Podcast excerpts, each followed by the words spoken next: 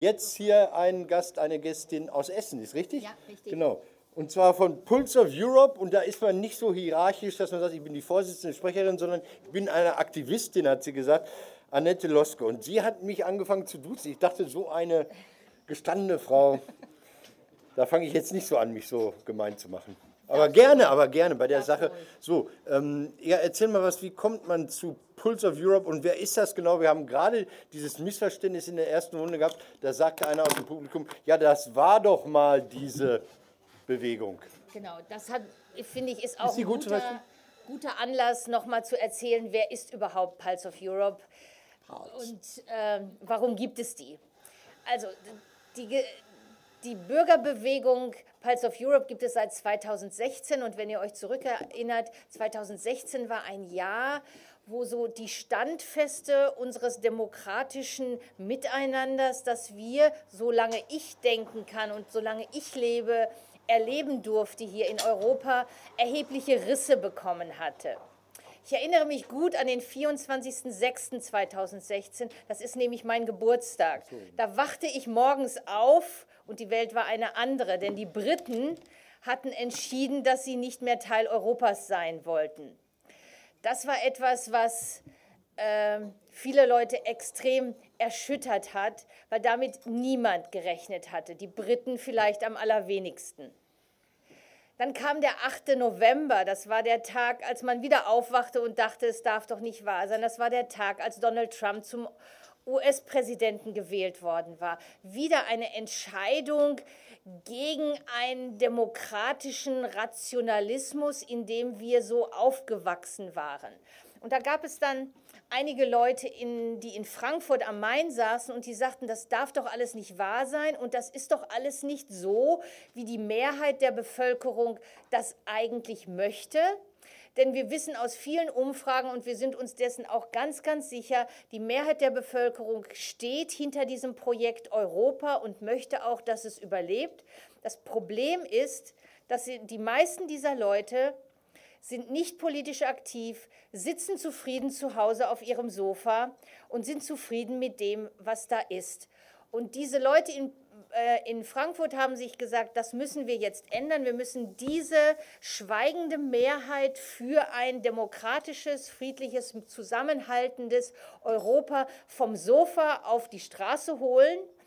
Und diese Leute müssen zeigen, dass der Pulsschlag der Leute für Europa schlägt und haben die Bürgerbewegung Pulse of Europe gegründet und sind mit dieser Bürgerbewegung jeden Sonntag um 14 Uhr auf die Straße gegangen und haben versucht, aus Frankfurt heraus diese Bürgerbewegung in andere Städte zu exportieren.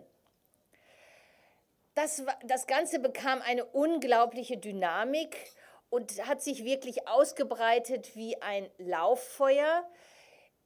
Im, am Ende des Jahres 2018, als immer noch sehr regelmäßig und fast jeden Sonntag um 14 Uhr Pulse of Europe die Leute auf die, die Plätze der Republik und Europas geholt hat, gab es Pulse of Europe Gruppen in mehr als 120 Städten in Europa, die, die meisten immer noch in Deutschland. Das ist und bleibt immer noch eine sehr deutsch bestimmte Bewegung, aber es gibt Pulse of Europe Gruppen auch in Frankreich, es gibt die in Ungarn, es gibt die in Polen, es gibt die in Italien, es gibt sie in Großbritannien. Das ist vielleicht das Wichtigste, was es im Augenblick äh, zu sagen gibt. Und ähm, in Essen hat sich auch eine Pulse of Europe Gruppe gegründet und zwar im Februar 2017 und bis zum August 2017 wurde auch hier jeden Sonntag auf dem Hirschlandplatz demonstriert um 14 Uhr. In Hochzeiten dieser äh, Bewegung waren das in Essen 800 bis 1000 Leute, die da jeden Sonntag auf den Platz kamen. Aber irgendwann läuft sich so etwas auch tot und man kann das nicht ständig wiederholen. Und so ist das Ganze etwas zerfasert oder auseinandergelaufen. Nichtsdestotrotz sind diese Kundgebungen immer weitergegangen.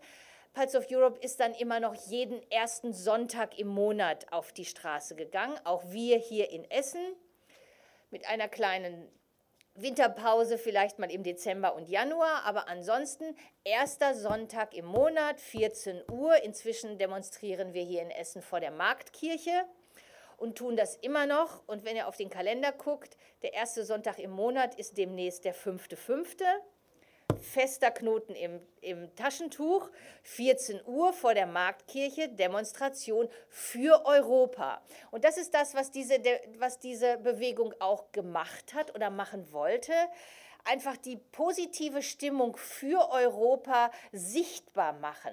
Die, die, von denen alle dachten, die gibt es, die ist in den Herzen der Leute drin aber sie kommt nicht, sie wird nicht sichtbar für die Politiker, sie wird nicht sichtbar für die Medien, sie wird nicht sichtbar für dich und mich.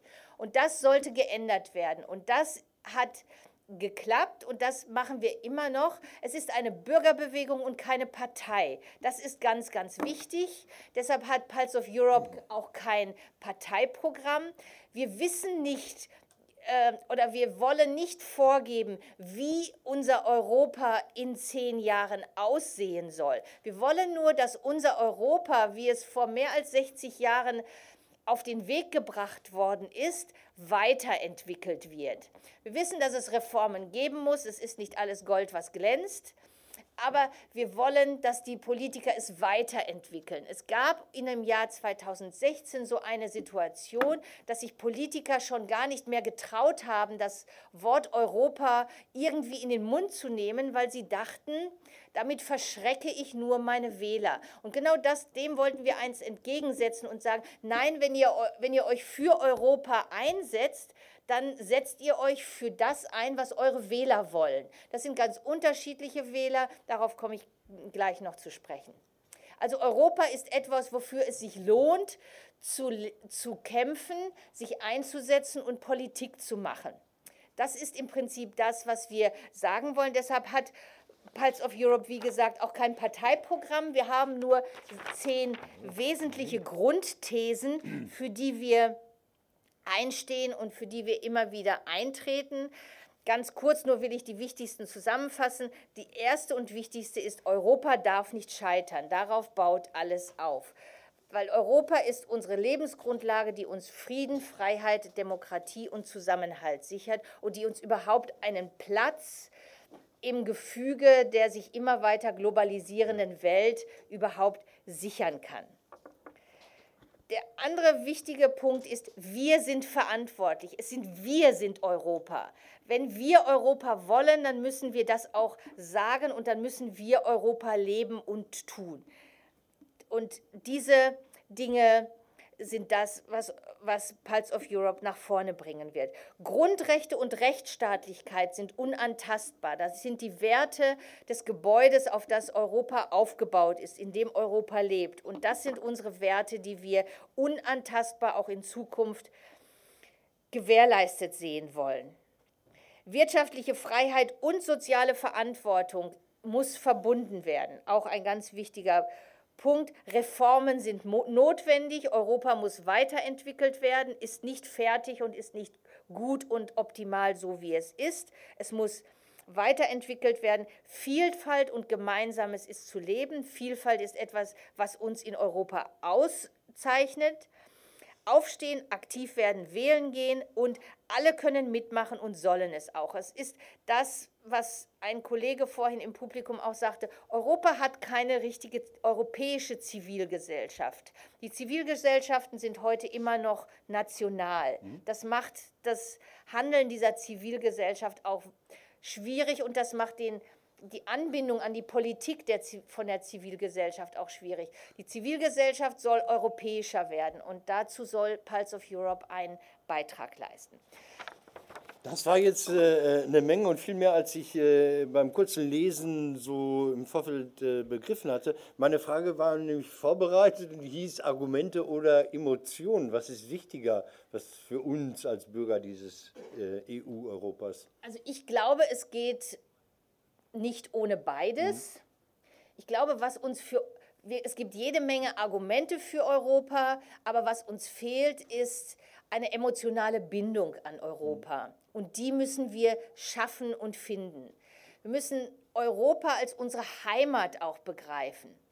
dass wir über die Grenzen fahren können, ohne dass wir die Grenzen wahrnehmen, ist Teil unserer Heimat. Was, was, hat dich denn zum Beispiel bereichert an Europa? Also du sagst ja, bist du Native German, bist du in Deutschland geboren? Ich bin in, in Deutschland geboren, ich bin ein Kind des Ruhrgebietes. Ja.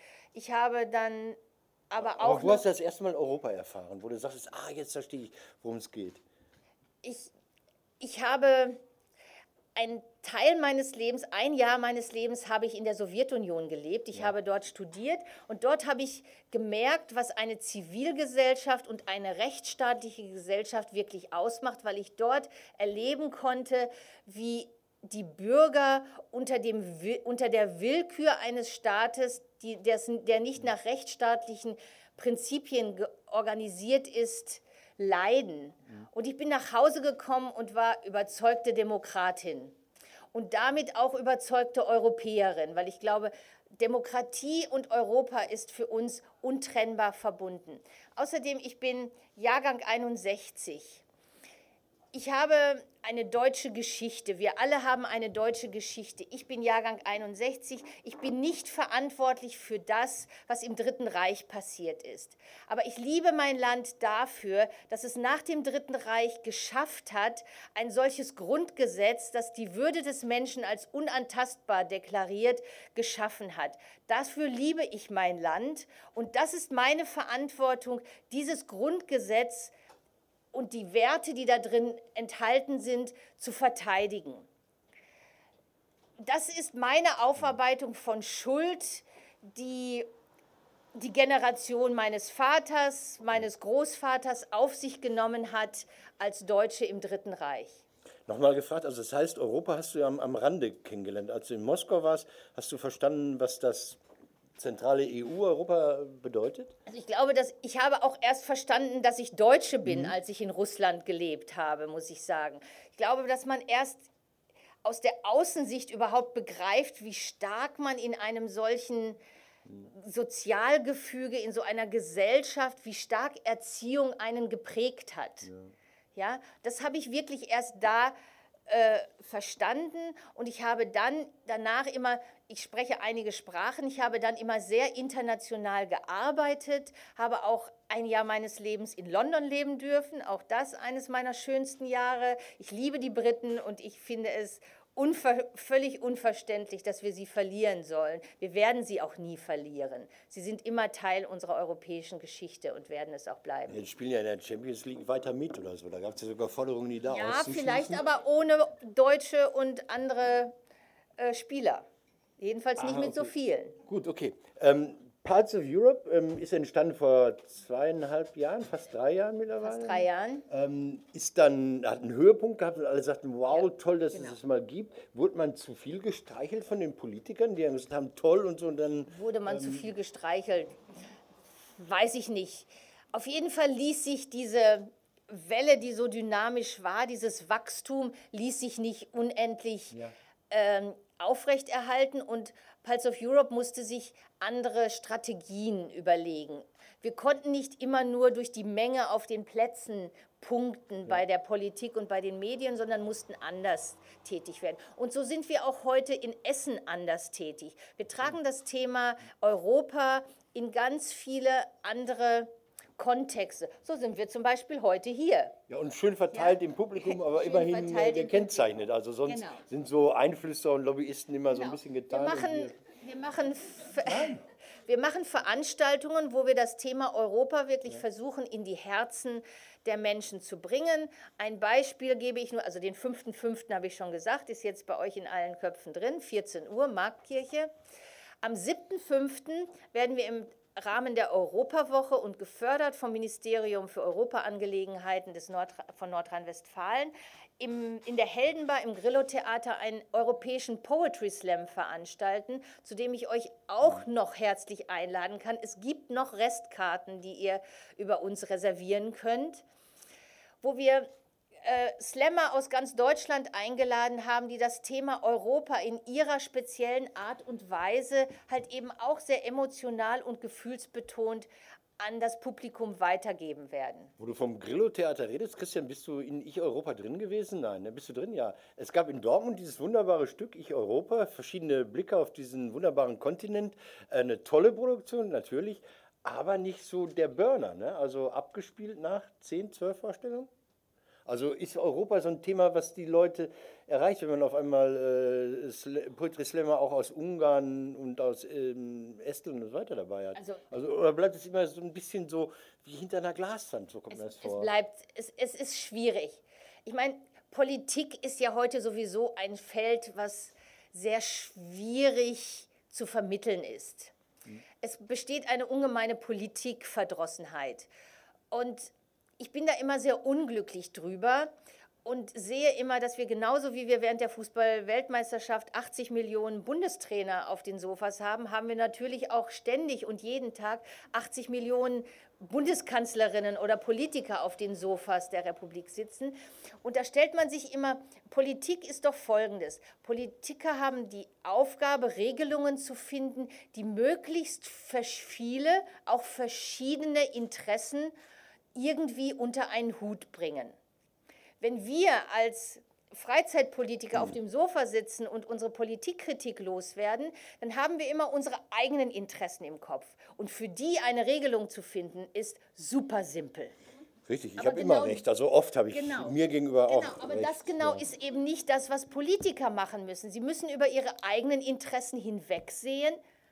Sie müssen sie auch berücksichtigen, aber sie müssen ihn, einen, ihn in einen Kontext vieler verschiedener Interessen. Aber das ist sehr viel Verständnis. Ne? Das ist, ja, ich verstehe das, dass es mit Europa nicht klappt, weil ihr müsst ja auch Nein. an die und Gummiwarenwirtschaft in Tschechien denken Nein. und so. Dann ich will gar nicht die Gummiwarenwirtschaft, so weit muss man gar nicht sehen. Der Mensch in Tschechien hat andere Interessen ja. als der Mensch in Deutschland. Ja. Der Mensch in Rumänien hat andere Interessen als der Mensch auf der Straße in Deutschland. Und von einem Europapolitiker erwarte ich, dass er beide Interessen mhm im Blick hat. Habt ihr da eine Erfahrung? Können, können deutsche Politiker über die Landesgrenze hinwegdenken, wenn sie europäische Politiker sind? Oder sagen dann immer, nein, meine Wähler sitzen halt in Mülheim und nicht in, irgendwie in Straßburg oder in äh, Sevilla oder sowas? Es ist schwierig. Ich habe da eine ganz persönliche Meinung zu. Ja. Das ist jetzt nicht Pulse of Europe-Meinung. Als ich mich angefangen habe, mit Europa zu beschäftigen, hatte ich einen Blick auf Europa wie viele andere auch. Oh, da gibt es diese Kommission, mhm. die ist überhaupt nicht gewählt und die bestimmt über unsere Gesetze in Europa. Das geht doch gar nicht, die sind doch gar nicht demokratisch legitimiert. Heute denke ich da sehr viel anders drüber, weil europäische Politik wird von der Kommission gemacht, vom Parlament gemacht und vom Europäischen Rat gemacht. Und der Europäische Rat ist letztlich nichts anderes als die nationalen Regierungen. Das, das Europäische Parlament wählen wir. Die Gesetzesvorschläge kommen von der Kommission. Dort sitzen Beamte, die natürlich alle ihren nationalen Hintergrund haben. Die haben alle einen Migrationshintergrund äh, in Brüssel, mhm. sage ich mal, außer den Belgiern, aber davon gibt es dann auch nicht so viele. Aber 27 Teile davon haben einen Migrationshintergrund, den sie mit sich herumtragen und den sie natürlich auch in ihren Köpfen haben. Aber sie sind diesem Migrationshintergrund nicht verpflichtet. Die Parlamentarier in, im Parlament sind von ihren Wählern in Deutschland, in Irland, in Rumänien, in Bulgarien gewählt und sind denen verantwortlich. Das heißt, die werden immer national mhm. denken. Mhm. Die Leute in der Kommission können sehr viel sachlicher, sehr viel neutraler und sehr viel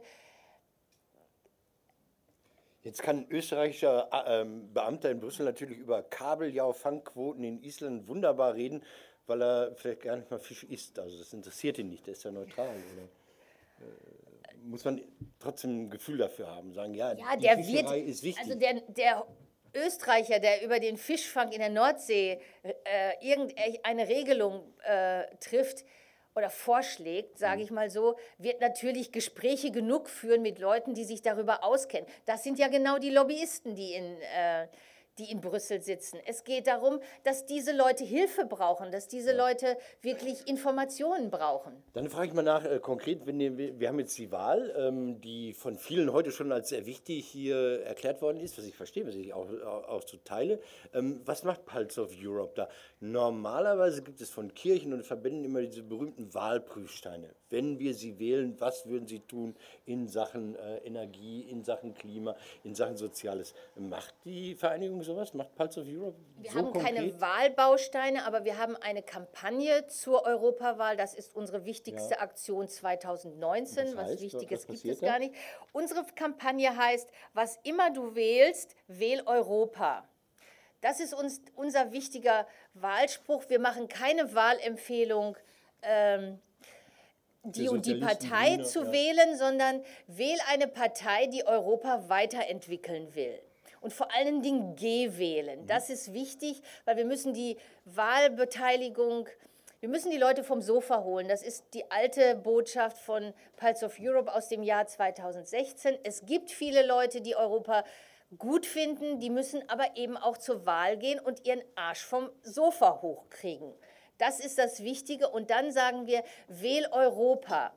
Dazu man, hat man viele Möglichkeiten. Es gibt viele Parteien, die Europa positiv in ihrem Wahlprogramm drin haben. Es gibt aber auch Parteien, die zum Beispiel sagen, wenn Europa nicht nach unserer Pfeife tanzt, dann möchten wir gerne austreten in drei, vier, fünf Jahren. Ich weiß nicht mehr genau. Das ist dann nämlich genau nicht europäisch wählen. Und das möchten wir verhindern, weil was was nicht passieren darf, dass im Europäischen Parlament, was ganz wichtig ist, um Europa weiter voranzutreiben und weiter zu entwickeln, dass dort eine große, ein großer Teil von Parlamentariern sitzt, die eigentlich nur das Ziel haben, Europa vor die Wand zu fahren. Dann kann Europa nicht klappen. Das muss verhindert werden. In Europa sollen im Parlament Politiker sitzen, die ein positives eine positive Perspektive für Europa haben und daran auch aktiv mitarbeiten. Aber es gibt dann ja doch Fragen. Was ist Europa? Ich habe hier so eine, so eine App runtergeladen, das ist quasi ähm, der Valomat für Europa. Und das ist die erste Frage gleich. Soll die EU ein Eurozone-Budget mit einem eigenen europäischen Finanzminister haben? Das ist ja eine sehr konkrete Frage. Also ja. kann ich, ich weiß, ich drücke da mal auf Ja, dann geht es weiter oder so. Ähm, aber das ist ja eine Frage, da kann man sich ja schon heftig drüber streiten, wahrscheinlich auch man, in so einer Bewegung. Da kann man sich heftig drüber streiten und auch wir, wir haben da keine hundertprozentige Meinung zu. Meine Meinung, ich, ich habe zu solchen Fragen eine persönliche mhm. Meinung und meine, Fra meine Meinung ist, über kurz oder lang ja, ob in diesem Jahr und in dieser Legislaturperiode, da mache ich ein großes Fragezeichen, weil an sowas kann Europa auch wirklich zerbrechen. So, so, gehen die Fragen weiter. Ne? Die ich nächste Frage ist wieder, soll man Kompetenzen an die EU abgeben? Natürlich, so, ja. Okay. Ah, das schreibe ich dann auf, dann nehme ich das nicht. Okay, ich wollte jetzt. Äh, Natürlich, ja. Wir können die großen Fragen dieser Welt nicht national lösen, sondern wir können sie nur im Zusammenhalt mit Europä und mit unseren europäischen Partnern. Aber da wird es viele Europäer geben. Das ist hier, ja, jetzt hier die drei in den T-Shirts, einmal heftiger Klassen. Nein, da gibt es viele, die sagen, ich bin Europäer, ich möchte aber nicht, dass die Kontrolle verloren geht. Die sagen trotzdem, ich bin für Europa. Die sind dann aber auch dabei. Das wären dann die, die Ja zu Europa sagen. Also das ist ja. so, wenn ja, man hier hinguckt, wird es komplizierter, denke ich. Natürlich ist das so wir sind eben keine Partei. Wenn ja. wir eine Partei wären, dann müssten wir zu diesen Fragen eine ganz konkrete äh, Meinung haben. Diesen Schritt, haben, ja. diesen Schritt haben wir nicht getan und tun wir auch nicht, weil wir wollen wirklich erst einmal die Grundstimmung für dieses Europa wirklich verändern, verbessern und die Emotionen für Europa nach vorne holen. Müssen verstanden. Jetzt bitte Fragen äh, aus dem Publikum, was man für Europa wie tun kann und warum. Von mir aus auch warum. Keine? Doch. Jetzt. Sonst die Blauhemden. Doch, das, ist, das meldet sich ja. Gerne. Bitte, gerne. Argumenten für Europa als Frieden, weil der Frieden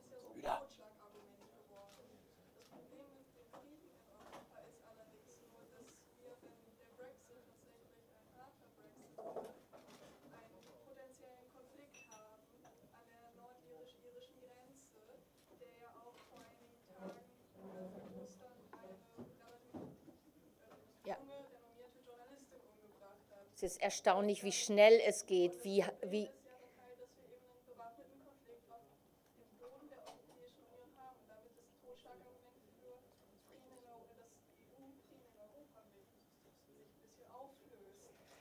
das, das würde ich jetzt gerade eigentlich das Gegenteil sehen.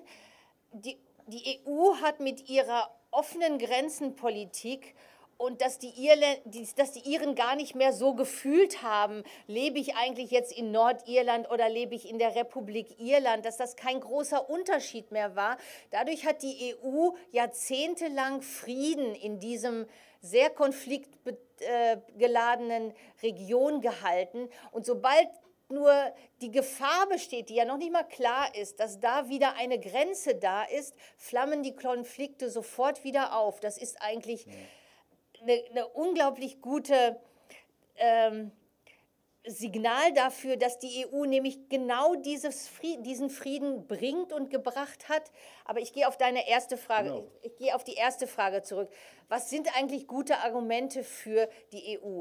Ich glaube wirklich, wenn der Brexit etwas Gutes gebracht hat, dann uns vor Augen zu führen, was uns die EU eigentlich im tagtäglichen Leben so an Erleichterungen und, und Vereinfachungen bringt. Die Briten merken jetzt und insbesondere die Wirtschaft in Großbritannien merkt jetzt, was sie erst einmal alles neu wieder regeln muss, weil die EU-Regeln wegfallen. Und diese EU-Regeln waren für alle unmerklich die ganze Zeit da und haben das Leben dieser Firmen, dieser Geschäfte, dieses Business so einfach und möglich gemacht. Und diese Regeln sind tagtäglich für unsere deutschen Geschäfte, für unsere deutsche Wirtschaft da und ermöglichen denen ein erfolgreiches Wirtschaften in der EU. Sobald wir aus der EU austreten würden, ist das nicht mehr der Fall. Ein ganz konkretes Beispiel. Der britische Gesundheitsminister hat sich vor einigen Monaten ins Fernsehen gestellt und hat gesagt, ich mache eigentlich nichts anderes mehr als Kühlschränke kaufen. Ja. Ich bin der größte Kühlschrankkäufer der Welt im Augenblick. Und ich mache das, weil ich Kühlhäuser aufbauen muss, um zu gewährleisten, dass wir nach dem Brexit auch noch eine medizinische Versorgung für unser Land haben.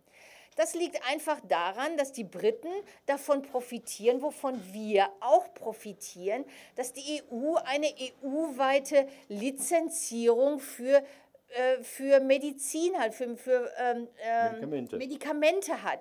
Deutschland muss sich nicht mehr ein eigenes System für das Prüfen von äh, Medikamenten aufbauen, sondern sie profitiert von einem auf 28 Schultern gelegtes System in der ganzen EU. Diese, diese EU-Zertifizierung gilt nicht mehr für Brita Großbritannien, sobald sie ausgetreten sind. Und sie müssen erst einmal über Jahre hinaus ein neues System aufbauen, was wahrscheinlich viel teurer ist als alles das, was sie jemals dafür gezahlt haben in der EU um das wieder ans Laufen zu bringen. Und um diese Zeit zu überbrücken, muss der Gesundheitsminister Kühlhäuser aufbauen. Ist das nicht ein einfach, das ist so ein. Das ist ein schönes äh, Bild, also ein das ist so das Bild, ja. Unmerkliche, was uns tagtäglich die EU bringt, was wir gar nicht merken, weil das Leben einfach läuft, weil es mhm. funktioniert. Und das ist das, was wir an die Öffentlichkeit bringen muss. Das ist das, was ich auch in unseren Medien vermisse, dass sie auch einmal darüber reden, dass sie auch einmal darüber schreiben, was die EU uns alles gut bringt. Außerdem steht da oben ein Buch, 32 Gründe für Europa das ich jetzt noch nicht gelesen habe, so schnell bin ich nicht. Aber wer da reinguckt, findet sicherlich auch sehr, sehr gute Gründe für die EU. Weil wir wenig Zeit haben, eine kurze von mir als Schlussfrage. Was erwartet man denn als Pulse of Europe Aktivistin von uns, die wir so irgendwie indifferent Europa gut finden? Was müssen wir anders tun? Also erst einmal sollt ihr wählen gehen mhm. am 26. Mai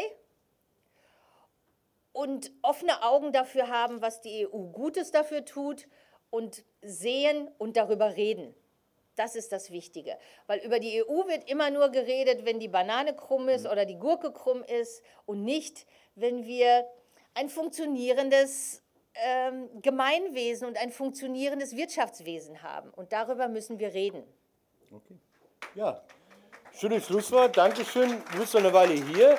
Wir müssen, nee, wir räumen jetzt, weil äh,